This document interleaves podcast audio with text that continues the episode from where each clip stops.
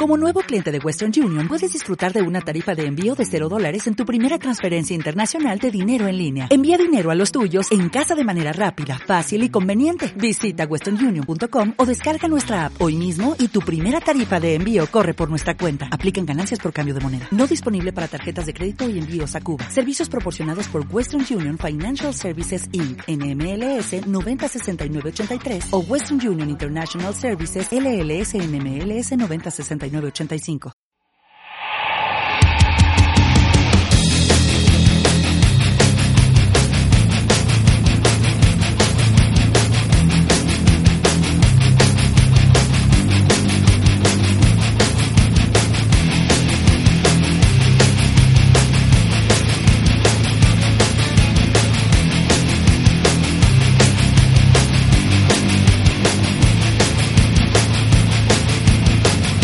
Hola, buenas, bienvenidos a todos a este segundo podcast de las tertulias de Jeffia.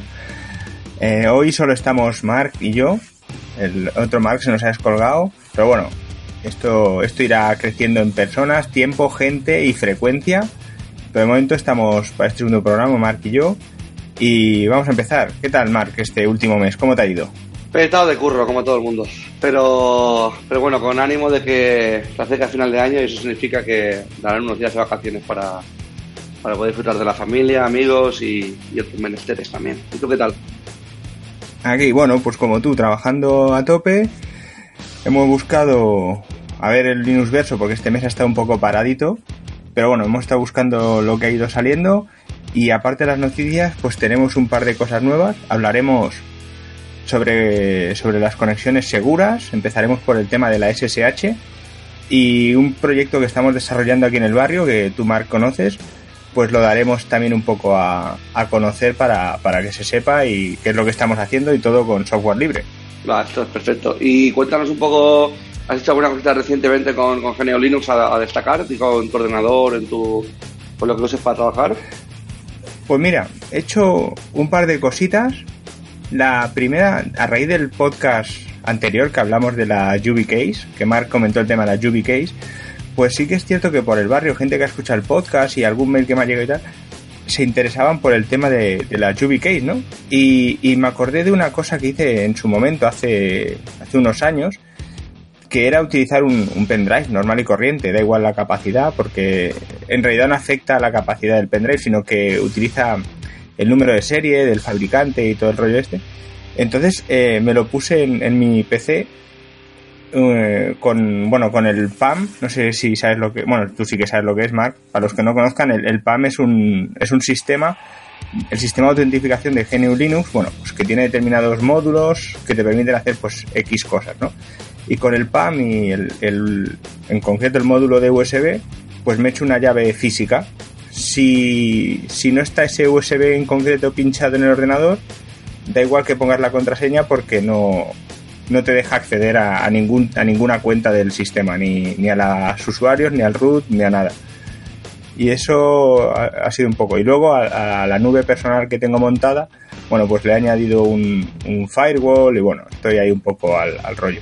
Ah, perfecto. Y para el barrio, pues bueno, lo que te he comentado, hemos hecho un par de cositas, bueno, un proyecto que ya se empezó hace unos meses, estamos avanzando un poco en él y vamos consiguiendo cositas. Pues mira, yo lo, lo último que hice con, con GNU Linux, que fue un problemita, estaba haciendo una, una instalación de, de, un software y el software en cuestión tiene un fichero de configuración, el cual puedes especificarle un, si la aplicación va a llevar eh, configurada un, proxy HTTP o HTTPS para las, las conexiones que, que están pueden estar, por ejemplo, dentro de una empresa, ¿no? que requieren un proxy para securizar la salida a Internet y, y, esa máquina en cuestión ya tenía como variable de entorno un proxy configurado en el sistema y cuando quise configurar a través de la aplicación con este script que tiene eh, la dirección del proxy de la, de la empresa, al haber dos líneas de, de próximo variable de entorno, eh, se ve que se fastidiaba el, el, sudo dentro del sistema y la única forma de arreglarlo fue entrar a modo prueba de fallos en, en, en Ubuntu, estábamos usando Ubuntu Server, remover esa, esa línea y, y, ya está. Y además no podías hacer sudoer y se nos olvidó colocar el password también al root, por lo tanto tampoco podías eh, autenticarte haciendo, haciendo su root y su no funcionaba. Por lo tanto, tuvimos que entrar a modo prueba de fallos y asignarle un password a root. Y porque podíamos haber montado el sistema en modo lectura, pero bueno, como por defecto se monta, se monta solo, solo, o sea, porque se ha montado modo escritura, quiero decir, y como por defecto solo se monta modo lectura, tuvimos que cambiar la password de, la password de root, entrar al sistema, lo es como root y modificar el fichero a mano para, para poder hacer sudo. Me pareció curioso, ¿no? Que ocurriera, que ocurrieran cosas de estas. Bueno, me, por lo que me cuentas, aparte es curioso, pero por lo que me cuentas, creo que es un problema de, una redundancia, ¿no? Es decir, si, si, lo he entendido bien, es una redundancia. Una cosa bloquea a la otra y entras en, en una espiral sin fin que no, no, te deja salir. Sí, la única forma de poder arreglar aquello fue, como digo, entrando en un modo a prueba de fallos dentro de, dentro de Ubuntu y, y, y cambiar aquello, ¿no? Lo importante es que se resolviera. Eso es, eso es. Guay, perfecto. Pues podemos comentar, podemos empezar a comentar un poco las noticias que hemos visto interesantes, ¿no?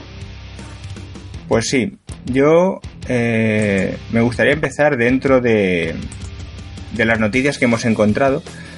No sé si conoces la, a nivel europeo que se está haciendo a través de la Free Software Foundation Europe eh, la campaña esta de Free Money, Free Software, ¿no? es decir, eh, dinero, no, perdona, Public Money, Public Software, es decir, dinero público, eh, software público, que de hecho lo que busca es em, el, dinero que estamos pagando entre todos eh, y que se está destinando a aplicaciones de software eh, que se desarrollan ex proceso, es decir, no, es que te vayas y compres un Office o algo por el estilo, es decir, sino que una administración determinada necesita, por ejemplo, no sé, un software para administrar las direcciones de correo para hacer no sé qué, pues que ese, ese software que se ha pagado con dinero público pues sea público, que hasta ahora no, no se está haciendo, ¿no?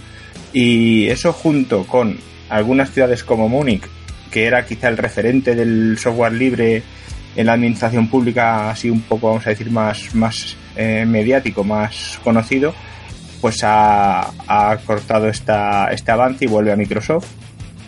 Entonces me ha parecido importante destacar este, este punto, porque eh, si estamos pagando un software, tú, Mark, que te, sí que estás metido en la industria, sabrás que, que el tema de, del software de las administraciones es una locura. Es decir, se gastan cantidades ingentes de dinero en, en aplicaciones de software que muchas veces están duplicadas. Si, si el código se liberara, se podría reaprovechar mucho código y nos ahorraríamos mucho dinero y luego, y luego que, se gastan cantidades ingentes injustificadas, ¿no? Como el artículo este que vimos hace poco que nos enviamos por el grupo interno de, del tío este en Australia que había una un software de no sé cuántos millones de dólares australianos, el tío lo había replicado eh, con 57 o 58 líneas de código. Sí, estas noticias son, son, son impresionantes a mi, a mi punto de vista y a mi punto de parecer. Y, pero yo creo que aquí voy a hacer un poquito de abogado del diablo en este, en este sentido y es que yo creo que las administraciones públicas eh, tiran de, ese tipo de licenciamiento eh, privativo por, por la seguridad que les da a nivel de soporte y actualizaciones y demás. Es decir, hay proyectos, Alex, que yo creo que nunca van a, van a dejar de desarrollarse, ¿no? Puede ser, por ejemplo, aunque no, es, aunque no se vendería la administración, ¿no? Puede ser un Firefox, puede ser un LibreOffice, ese tipo de software, yo creo que tiene una larga continuidad, ¿no? Pero, pero ya que hay aplicación que, que es crítica para, para, la administración y que realmente no hay una empresa detrás que, que igual sale un, sale un bug y no lo va a solucionar. Entonces yo creo que a esto a las empresas le da, les da mucho miedo, ¿no? No contar igual con el expertise de una empresa que sea muy pionera en software y que les pueda, y que les pueda hacer parches a medida o, o eh, desarrollo esa medida sobre la aplicación, ¿no? Y es una lástima que no, que por ejemplo no, yo no conozco muchas empresas que, que lo hagan todo, todo, todo con software libre, por ejemplo, seguro que hay alguna hay, ¿no? Pero no conozco muchas que, que, se dediquen a, hacer consultoría solamente con software libre y a proporcionar todo lo que las administraciones o empresas necesiten con software libre solamente. No sé si tú conoces alguna, pero... No, conocer no, no conozco ninguna, pero lo que yo vengo a referir es, eh, es decir, hostia, eh, dejando aparte, digamos, los, los programas, digamos, de uso común, digamos, de, de, ofimática estándar, es decir, programas, pues, hojas de cálculo, de texto, el navegador, el, el cliente de correo, etcétera. Yo creo que hay aplicaciones de, de nivel de backend, de a nivel de servidor, administrativas, que manejan, por ejemplo, no sé, bases de datos de ciudadanos, ¿no? Por decirte algo. O sea, yo creo que esas bases, esas aplicaciones, eh, de una ciudad a otra o de una administración a otra, tiene que haber muchas partes que sean compartidas, ¿no? Por decir, eh, recorrer una base de datos buscando ciudadanos con una determinada edad, por decirte algo, ¿no? Eso seguro que hay, que hay, bueno, lo necesitan todas las administraciones y cualquier eh, administración pública seguro que lo necesita. Y estoy seguro que ese mismo, esa misma rutina o ese mismo, em, ¿cómo se llama? Eh, bueno, ese mismo programa, ese mismo algoritmo, estoy seguro que está repetido 300.000 veces a lo largo y ancho de todos los ministerios, ayuntamientos, comunidades autónomas. Digo, esas partes de código seguro que podrían ser reaprovechables. Es decir, ah, luego hay otras partes de, aspectos más sensibles, de seguridad o lo que sea, que, que puedo entender que no se hagan públicas pues, por aspectos pues, más, más, eh, más profundos de los que podamos discutir aquí. Pero solo compartiendo la, la, digamos, la parte de código que es reutilizable, por ejemplo, esto que te he dicho es un ejemplo tonto, pero solo mm, compartiendo esta parte de código nos ahorraríamos una cantidad de pasta. ¿Por qué? Porque es código que ya está ahí y no tienes que desarrollar. Entonces, no, no sé, yo creo que hay mucha parte que podríamos hacer. No digo que toda, pero una parte. Sí, seguro, y, además, eh, pues eso ahorraría duplicidades, ¿no? Y, no gastaríamos tanto en, esfuerzos, yo creo, ¿no? Claro, pero y luego, y luego si ya nos metemos en el tema de las licencias de, pues eso, de LibreOffice contra Microsoft Office y todas estas, o sea, solo en licencias de software nos gastamos un pastizal. El problema es que y Microsoft trabaja con, con, un formato abierto, en teoría. El, el, Xdoc este, por ejemplo, en teoría se supone que respeta el estándar de documento abierto. El problema es que respeta el estándar de documento abierto y Microsoft ha metido su estándar propio. Y entonces no hay Dios que lo domine. Pero si, si Microsoft mantuviera el, el Xdoc, eh, el, formato abierto, el, el, ODP, el ODP o el ODX o el ODT o el que sea, seguro que nos, nos iría iría de otra manera. Porque cada licencia que hemos de pagar en un terminal público es dinero dinero que, sale de las arcas del, gobierno, bueno, de los ciudadanos. Entonces yo creo que por ahí podemos hacer algo. Sí, me parece. Sí, sí, totalmente de acuerdo, tío.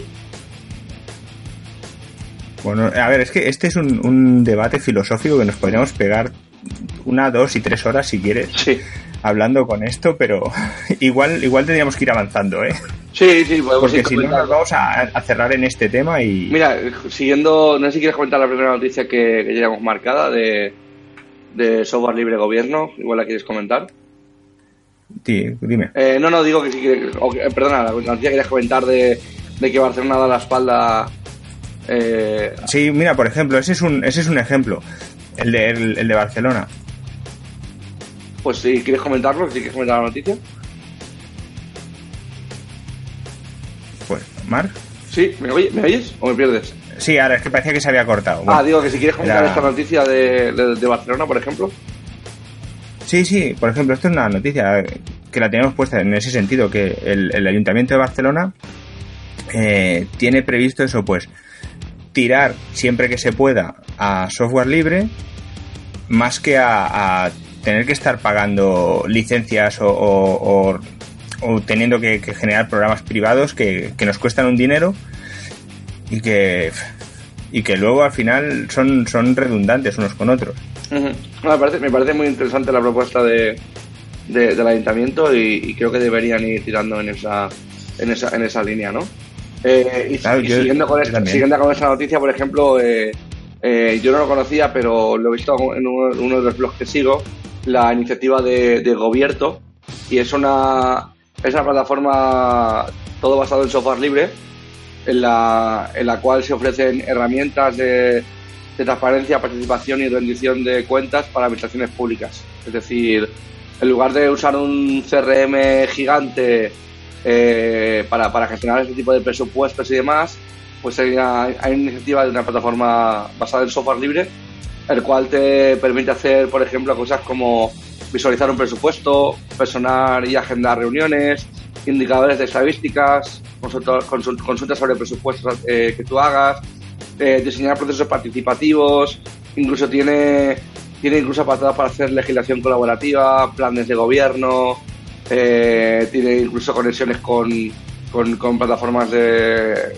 como, como OpenStreetMaps también, tienes un comparador de presupuestos y, tiene además eh, algunas de esas funcionalidades transversales que los CRM tienen, ¿no? Como es eh, generar las relaciones entre, entre usuarios de la plataforma, incluso tiene soporte para single sign-on, gestión de usuarios, es decir, es una plataforma súper, súper, súper completa, ¿no? Y, y tiene casi 4.000 commits en, en GitHub, ¿no? O sea que son bastante activos y el último, el último pack que se fixeó en la, en el repositorio fue hace dos días, ¿no? O sea que la gente está bastante, bastante activa en el proyecto. Pues, a eso me refiero, es decir, usando ese tipo de aplicaciones, allá donde se pueda, pues igual que igual que con eso, ¿no? El ayuntamiento prevé utilizar em, cambiar equipos por equipos que vengan con Ubuntu, por ejemplo, ¿no?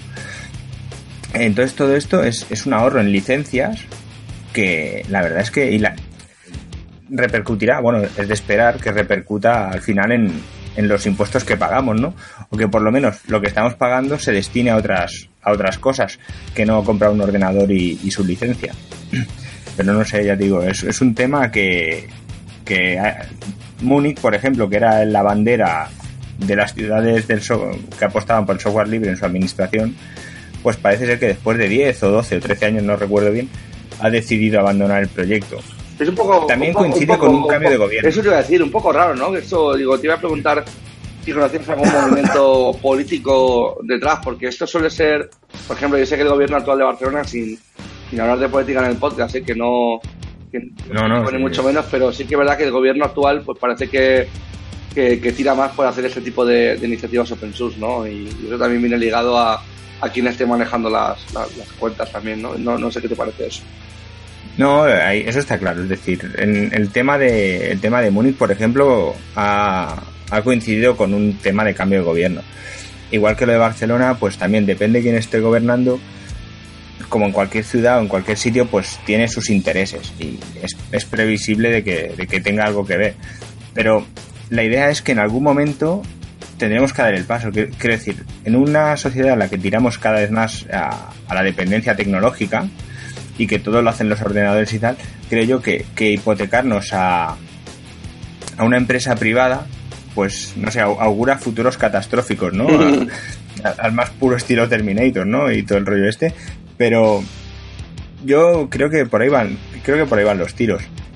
Además, hay un, hay un, me parece que un dicho en, sé que lo he visto en alguna página, me parece que en la página de GPG o, o en alguna de estas donde pone que mientras no tengamos software libre no seremos libres desde el punto de vista tecnológico ¿eh? hablo mientras no tengamos software libre no seremos libres porque eh, siempre que, que todo pase por los servidores de una empresa que los programas trabajan digamos de forma opaca al usuario no sabemos cómo procesa los datos no será el primer programa que haciendo ingeniería inversa alguien descubre que ese programa está haciendo algo raro con los datos. Ya ves. Y que están saliendo, pues, que decir, este tipo de cosas, pues con el software libre y más en la administración pública, creo que tendrían que ser mucho más conscientes y, estar más sensibilizados con este tema. Sí, pero luego también hace eh, falta, hace falta manos, manos, ¿no? Para. Eso sí que es verdad. Y igual es lo que no se tiene ahora, tío. Eso sí que es verdad. Manos y manos preparadas. Claro, exacto. No vale cualquier, con todo respeto, ¿sabes? Cualquier técnico que, no, no, estoy de acuerdo que se dedique a ello, ¿no? Le hace falta un poquito más de, conocimientos y tal, ¿no? Para hacer eso. No, no, estoy de acuerdo contigo. Es decir, cualquier persona eh, que esté, yo que sé, haciendo un curso de informática no sirve para hacer estas cosas. Es decir, eh, cada uno debe conocer hasta dónde puede llegar y las administraciones para eso están, para controlar que se asigna y, funciona bien la cosa. No sé, yo, yo lo veo un poco en, esta, en este sentido. Pero lo que es cierto es que tarde o temprano tendremos que tender a, al, software libre en la administración.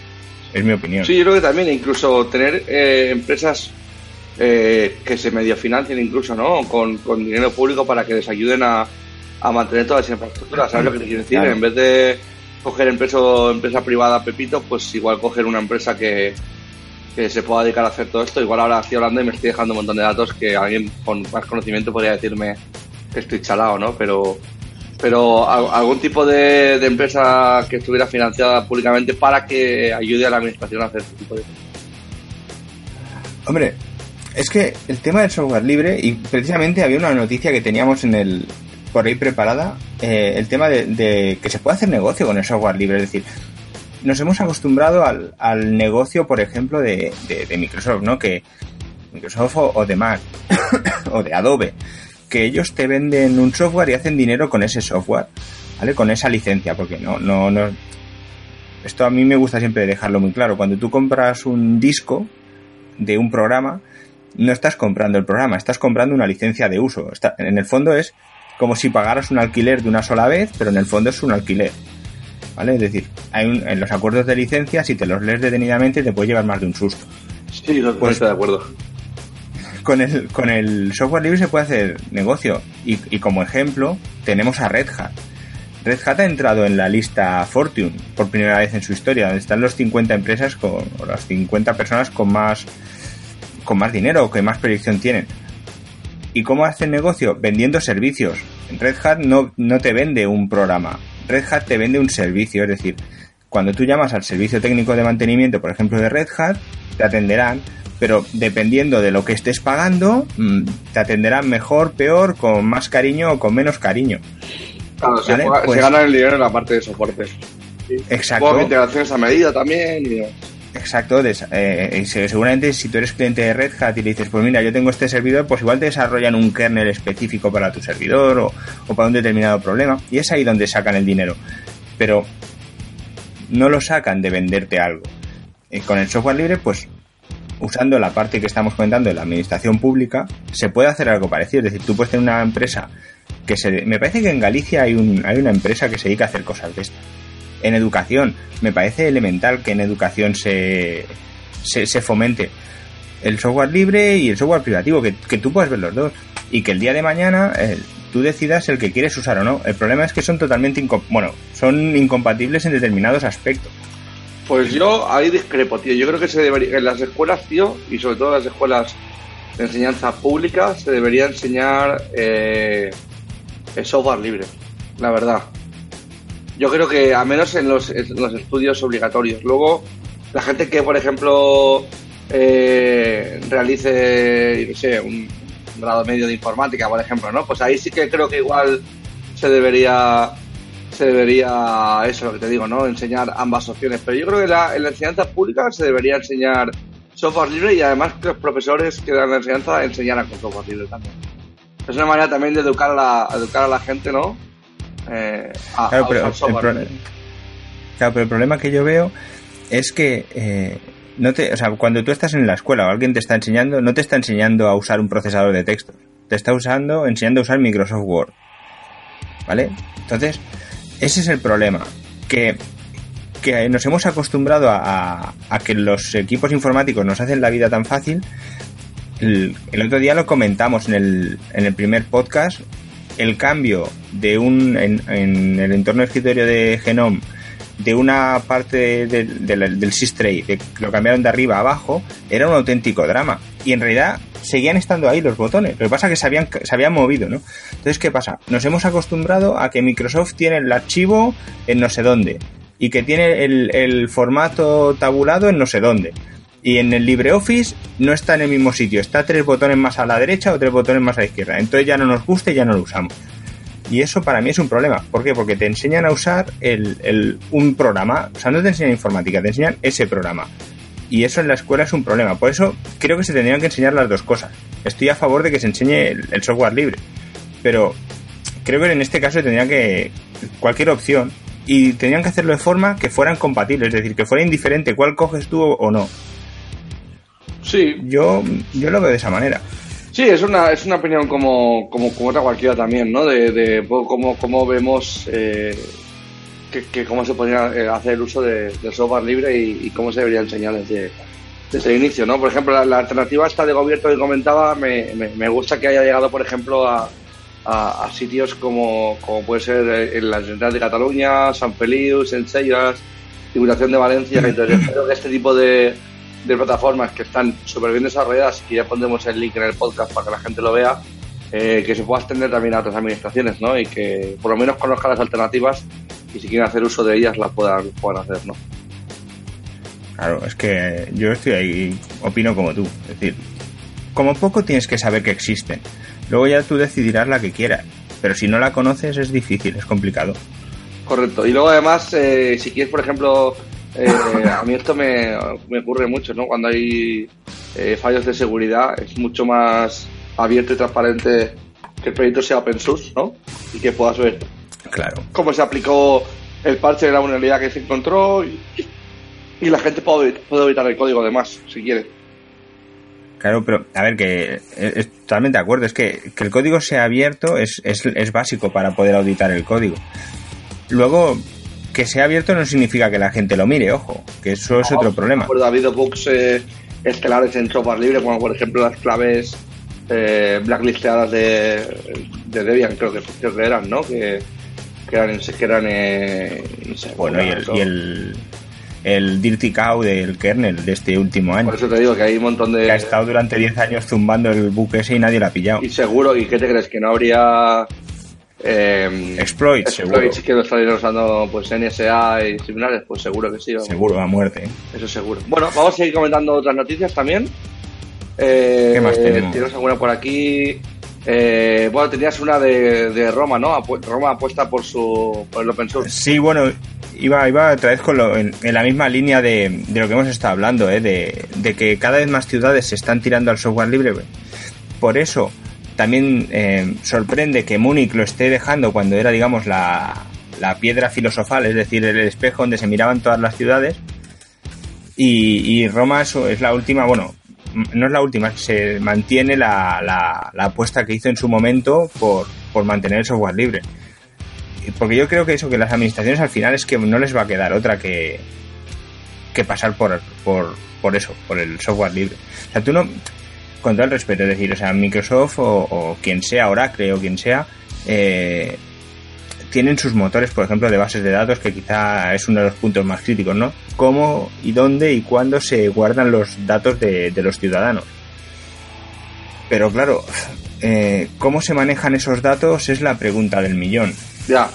Entonces, por eso yo creo que el tema del software libre, precisamente por lo que tú has dicho, porque el código es libre y es accesible, eh, tiene que ser, tiene que, tiene que tender ahí. Y luego está, yo sé que mucha gente dice, dice que el tema del software libre en este tipo de cosas no se puede usar, porque claro, porque entonces, como el código se ve, lo puedes atacar. Es que de eso se trata, de que aunque tú seas, veas el código, no lo puedas atacar que es un poco cómo funcionan las claves asimétricas. Es decir, por mucho que tú supes cómo funciona el tema de, de PGP o GPG, da igual, si no tienes la clave que tienes que tener, no puedes hacer nada con él. Mm. Pues un poco es esto. Sí, claro, se puede, se puede, desarrollar, eh, digamos, eh, software seguro, evidentemente. El software open source no tiene por qué ser inseguro. Muy bien, perfecto. ¿Qué más teníamos por aquí para, para comentar? Teníamos también, eh, vale, la del móvil libre, libre LibreM, ¿no? Sí, el, el LibreM. Bueno, sí, tenemos...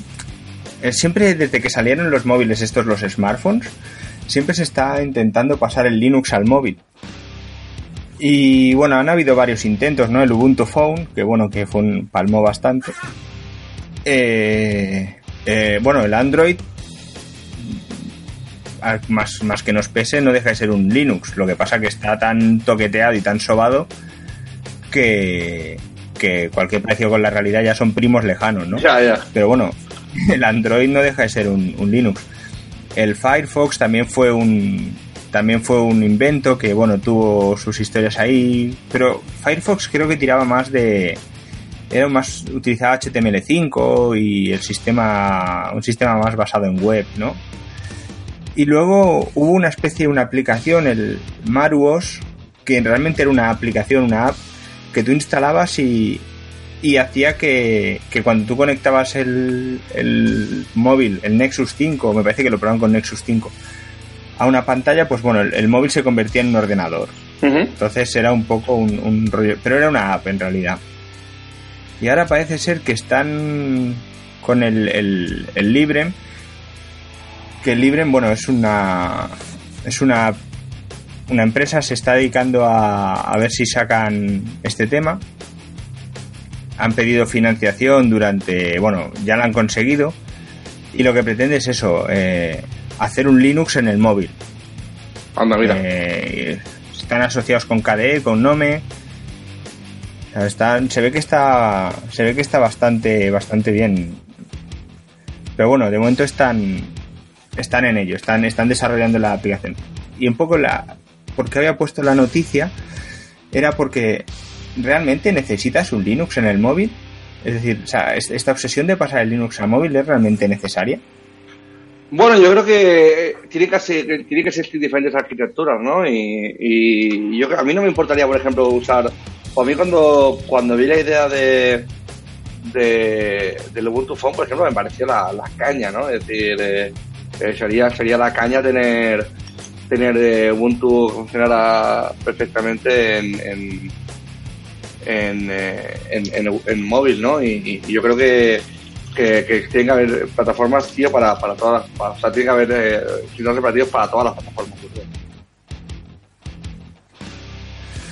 Sí, no sé, ya digo, yo es que eso, creo que en la, a ver, creo que en la guerra de los móviles, eh, creo que intentó Nokia con el, con el, ¿cómo se llamaba el sistema operativo de Nokia? Bueno, ya ni me acuerdo. No le funcionó, BlackBerry palmó. ¿Symbian esto o...? Ah, Symbian, exacto, Symbian.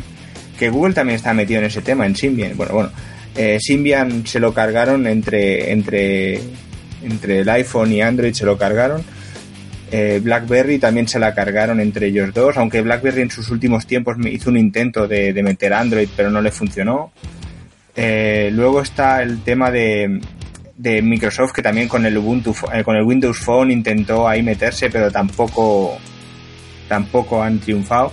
Entonces, yo creo que fragmentar más el tema de los móviles no, bueno, no lo sé, creo que no es una, es una guerra perdida.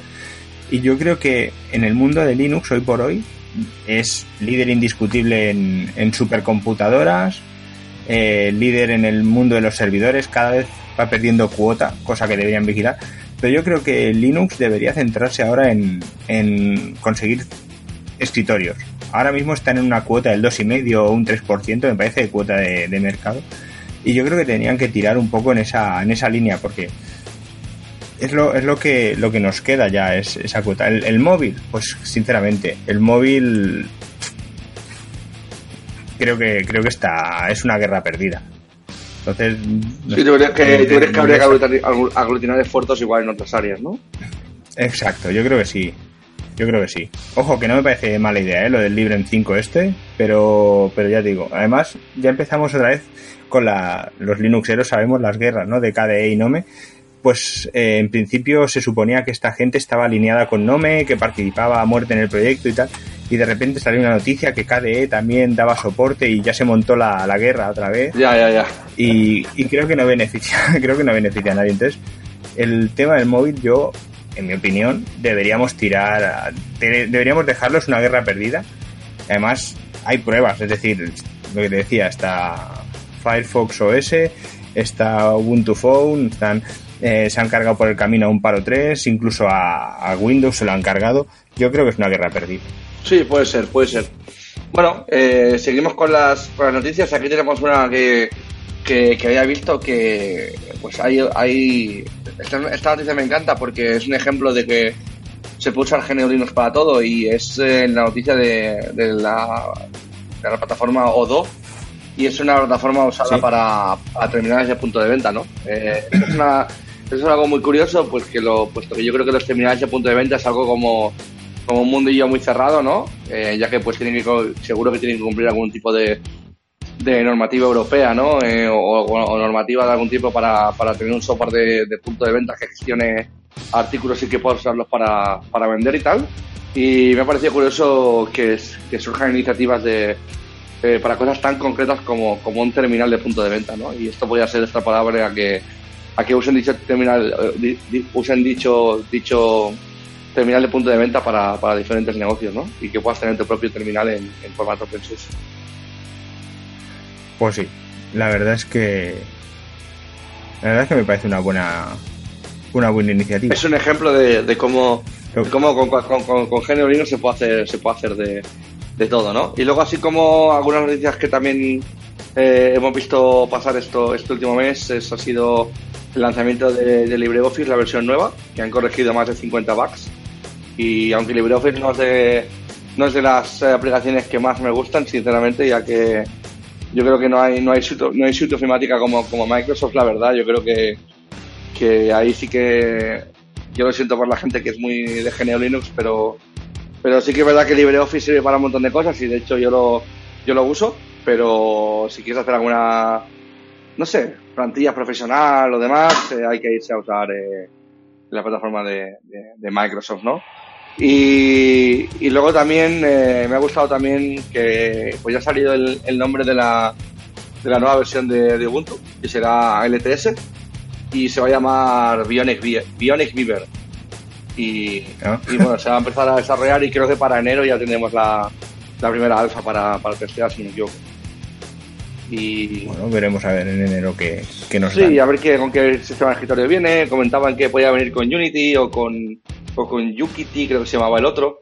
Y, bueno, veremos a ver, será otra vez la nueva guerra de, de qué es lo que viene con Ubuntu y qué no. Y, y bueno, Ubuntu para mí es la, es la distribución que siempre he usado y, y es bastante, o la veo en un montón de sitios por lo fácil e intuitiva que, que es para utilizar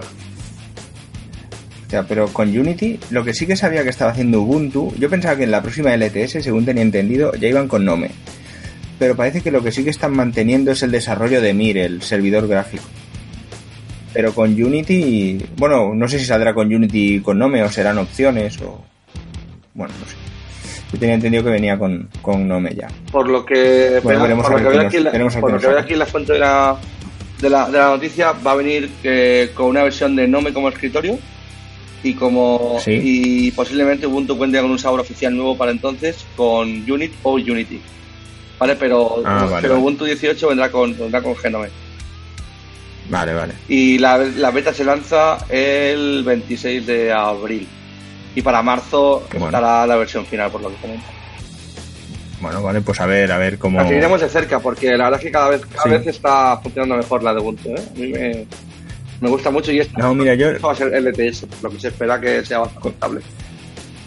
Con el tema Ubuntu y no lo que hemos comentado, por ejemplo, que el Ayuntamiento de Barcelona tiene en mente comprar equipos con Ubuntu, vuelvo a lo mismo, Ubuntu te gustará más o te gustará menos, pero hay que reconocer que Ubuntu ha hecho ha hecho mucho bien a la comunidad y, y el nivel de compatibilidad que tiene Ubuntu no lo tienen por mucho que quieran ni Fedora, ni Debian, ni CentOS, ni ninguna de estas. Entonces, eh, me parece, me parece que Ubuntu en ese sentido hay que agradecerle muchas cosas. Yo particularmente prefiero Debian y uso Debian, pero que, Ubuntu me parece que es una gran distribución. Sí, totalmente, totalmente de acuerdo. Y ya te digo que aquellas personas que las he conseguido convencer para pasar a GNU Linux, siempre las he convencido con, con Ubuntu, puesto que, como digo, es bastante intuitivo y, y fácil de usar. Y para lo que siempre hablamos tú y yo, Alex, para, para el día a día de lo que tú hagas, dices correos, algunos documentos y, navegar por YouTube y Netflix y otras plataformas eh, con Ubuntu lo puedes hacer perfectamente, vamos. Sin que sea un dolor para, para el usuario final, quiero decir. Es que ahí está, ahí está el truco. Que si, si tú intentas convencer a alguien para que se pase y lo único que tiene son problemas, pues obviamente no. Totalmente de acuerdo. Cuanto más fácil sea, mejor. Y en este sentido, Ubuntu, Ubuntu es la caña. Pues ya llevamos unos 40 minutos o algo así, ¿no? Sí, casi 40. Sí, quería comentar también alguna noticia que no se me olvidara. Eh, que tengo aquí por aquí mi, mi chuletita. Y era. ¿Cómo estaba por aquí? A ver, a encontraba. Ah, sí, que me ha parecido curioso. Eh, Mozilla va, va a premiar a proyectos de código abierto con 500.000 pavos. O sea que aquellos desarrolladores que, que tengan alguna idea chula y que se la quieran presentar a Mozilla, es el momento si quieren conseguir financiación. Bueno, es, es una forma de promover el, el, desarrollo de software libre. Totalmente, totalmente. Es una forma de promover el, desarrollo de software libre. Porque yo recuerdo no hace, no hace mucho hablando con, con una persona que se encargaba de temas de videojuegos y tal. Eh, decía, por ejemplo, estamos hablando del Super Tuxcar, ¿no? hostia, pues vaya gráficos y tal. Pues el Super Tuxcar eh, tendrá los gráficos que tenga, pero él lo tiene, se está desarrollando con software libre y tal. Entonces, esta, esta persona decía que, que no, no, que su trabajo, su, su tiempo valía dinero y tal, etcétera. Claro, por supuesto, tú trabajas y no trabajas gratis y, y que tú desarrolles software libre o que desarrolles un juego de código abierto no, no implica que tú, por ejemplo, tengas tu trabajo. Eh, tú puedes tener tu trabajo, trabajar en una empresa de software privativo perfectamente y en tu tiempo libre puedes desarrollar software libre. O sea, lo cortés no quita lo valiente. Correcto. Pues si quieres, Mark, comentamos algunos de los temas que teníamos para tratar. Guay. Como por ejemplo, dentro de, bueno, lo habíamos comentado, el tema de... Yo tengo dos, una pregunta y un tema. El- el- no sé qué quieres hacer primero. No, puedes comentar la pregunta y el, y el tema directamente y yo paso a explicar lo de, lo de SSH si quieres después. Vale. Pues mira, a ver, el tema, tú y yo lo, hemos comentado alguna vez, es decir, el tema de, de, usar GPG o PGP en, las comunicaciones, ¿no? En, en los, en los mails. Yo antes, bueno, antes te- tengo mi firma por ahí, supongo que está en alguno de los servidores, pero como nadie la usa, eh, te tratan por loco, muchas, mucha gente ve esos correos, claro, como hay tanto, tanta psicosis con el spam, pues no se fían y tal pero en mi opinión el tema de, de usar una firma digital en, en el email tendría que ser básico.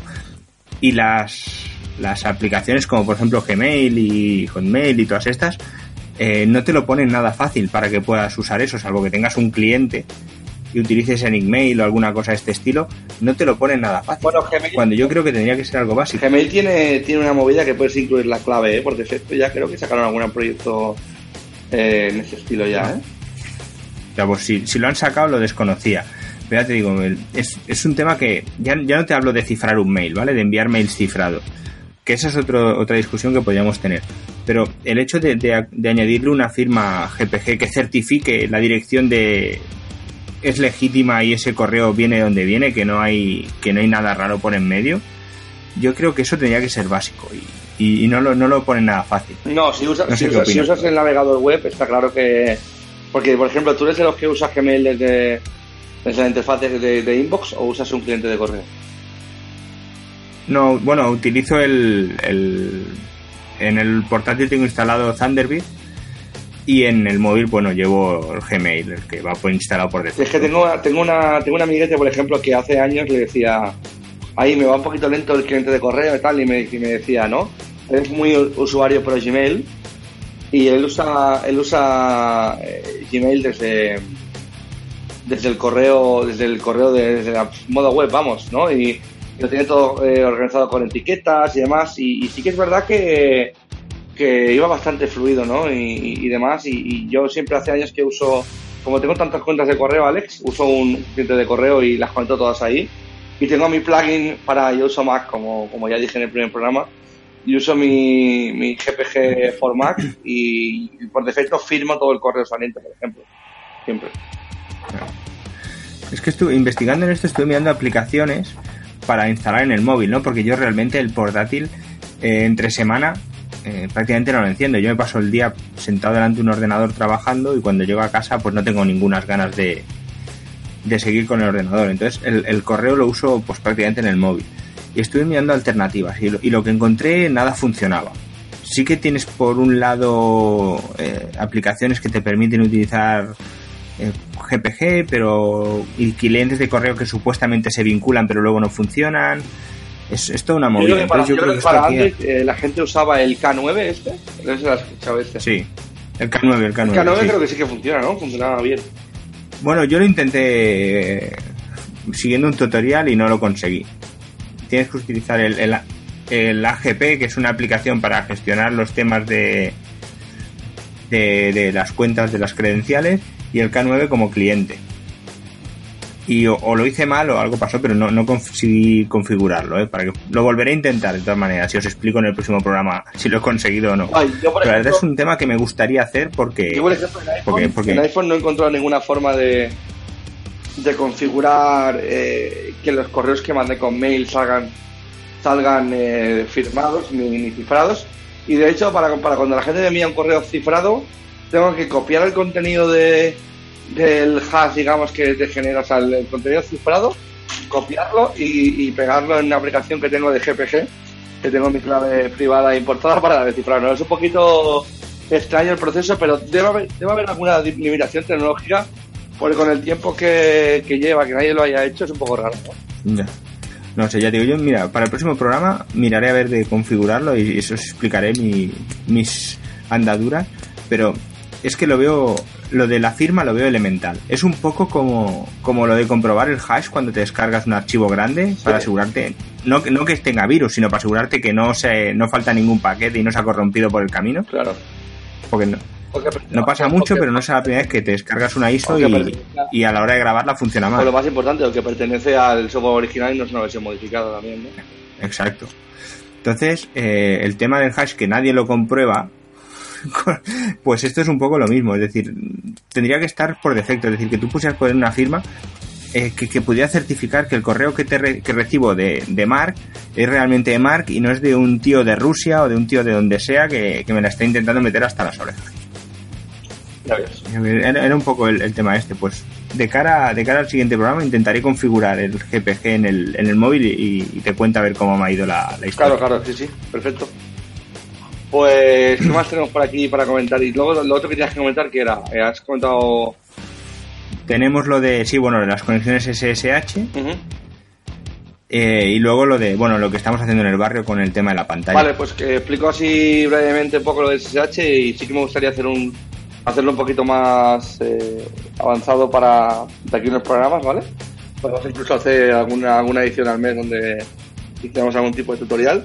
Pero bueno, básicamente para, para la gente que instale SSH y que no esté metida en administración de sistemas, vamos a comentar nada, una serie de pautas muy, muy, muy simples, ok. O sea, que la gente que, que esté ya bregada sin esto, no me, no me, no me critiquéis mucho porque, puesto que son directrices muy, muy básicas, ¿vale? Para, para simplemente evitar males, males mayores y que de forma fácil nos puedan tocar un poquito las narices, ¿no? Entonces, eh, bueno, la configuración de SSH, si usas una distribución basada en, basada en Debian, no conozco otras distros, pero suele estar en etc SSH sshd barra baja config y tenemos que editar el, el fichero con, con permisos de superusuario para, para poder hacer cambios.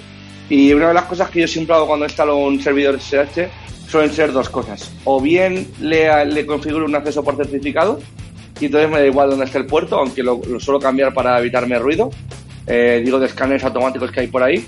Y lo que suelo hacer también, como he comentado, es cambiar el, cambiar el puerto, ¿no? Entonces, eh, suelo colocar el puerto en un, en en un rango alto para, para que los escáneres automáticos eh, pues no me estén intentando hacer autenticaciones no deseadas contra, contra el puerto.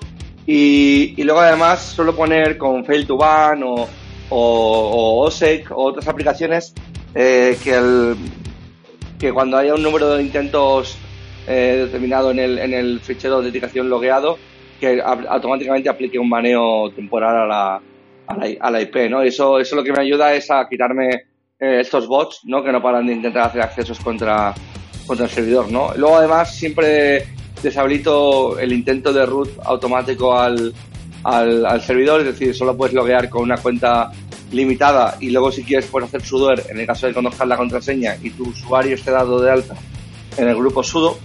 Y luego además eh, especifico un tiempo de inactividad para que en el caso de que no el usuario logueado en la terminal con su TTI aplicado no esté haciendo nada, pues que se le corte la conexión y en el caso de que ella quiera hacer algo, pues que se vuelva a conectar, ¿no? Y luego también hay SSHs que se pueden configurar eh, usando pues segundo factor de autenticación como puede ser eh, cuentas de Google Apps o, otros tokens que, que tengan instalados en, en- en un teléfono móvil, por ejemplo.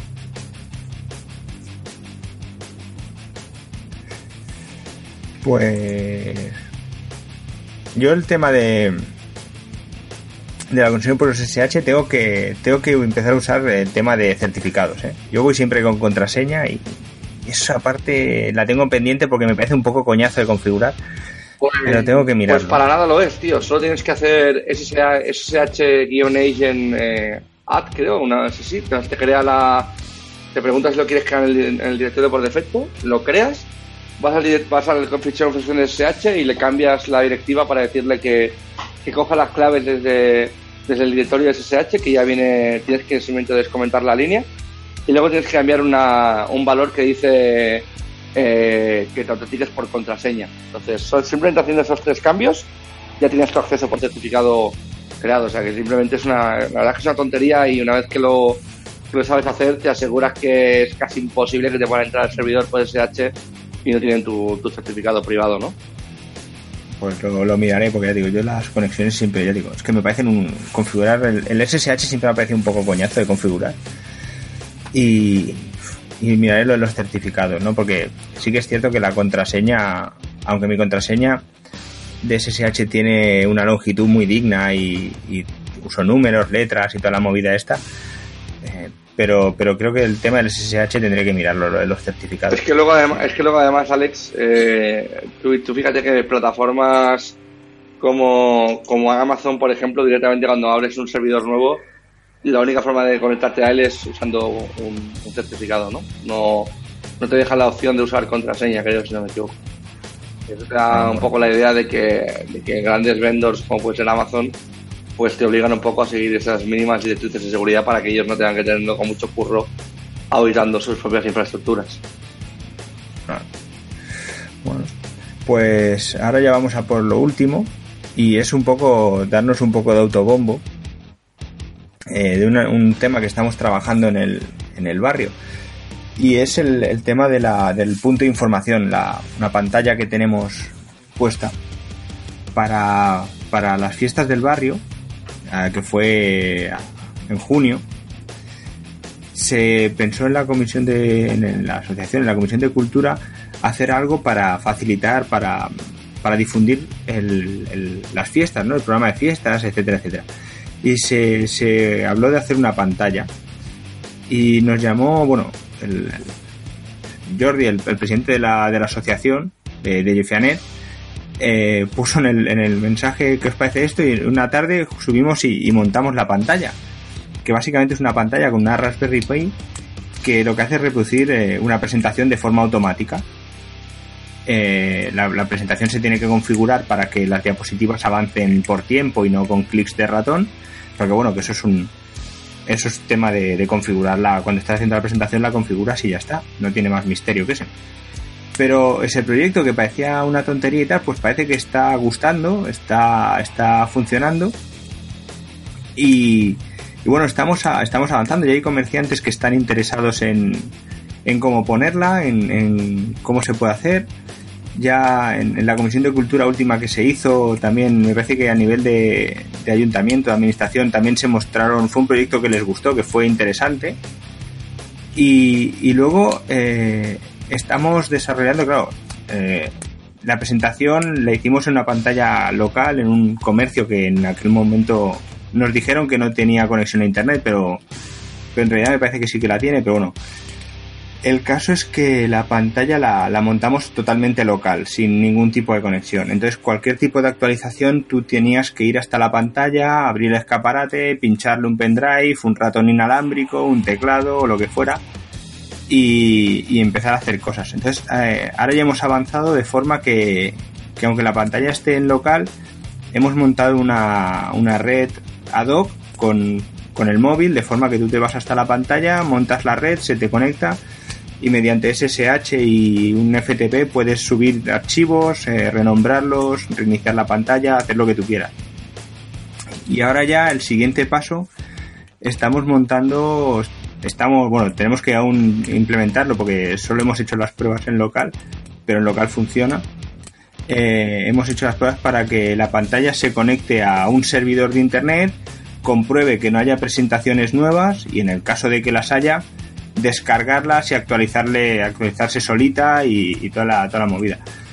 Eh, de momento vamos avanzando poco a poco. En seis meses ya hemos avanzado bastante y, bueno, el, prototipo que, el primer prototipo que montamos, ahí lo tienes funcionando y, la verdad es que ha gustado mucho en el barrio y ya digo, hay comercios que están interesados en, seguir avanzando en el, en el proyecto.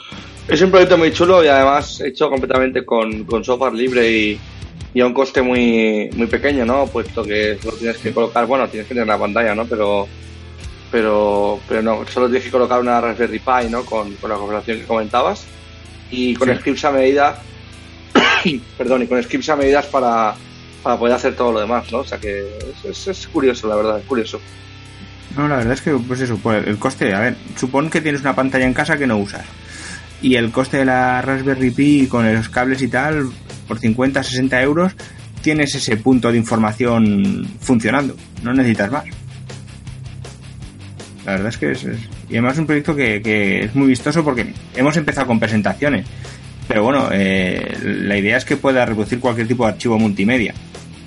Mm. Entonces, bueno, es, saber cómo, cómo avanza. Curioso, ahora es curioso. Guay, pues yo creo que podemos dar por finalizado, ¿no? El podcast de esta edición. Pues sí, pues el podcast de hoy lo podemos dar ya por liquidado, por sentenciado. Comentar a la gente que el podcast está subido en Evox y, automáticamente se, se pone el link en, iTunes Podcast también. O sea que la gente puede consumirlo por, por la vida que desee. Pues sí. Animar a la gente a, que, mire el blog de, de tux.yefia.org también. Y ahí, vamos colgando noticias y principalmente Alex, va escribiendo artículos sobre, sobre el Linux, el Linux Verso también el verso Pues con esto finalizamos ¿no? el podcast de, de hoy y bueno, nos vemos o nos escuchamos de aquí de aquí un mes. Muy bien, pues eh, gracias Alex y gracias a todos los oyentes también. Pues muy bien, venga, hasta luego. Hasta luego.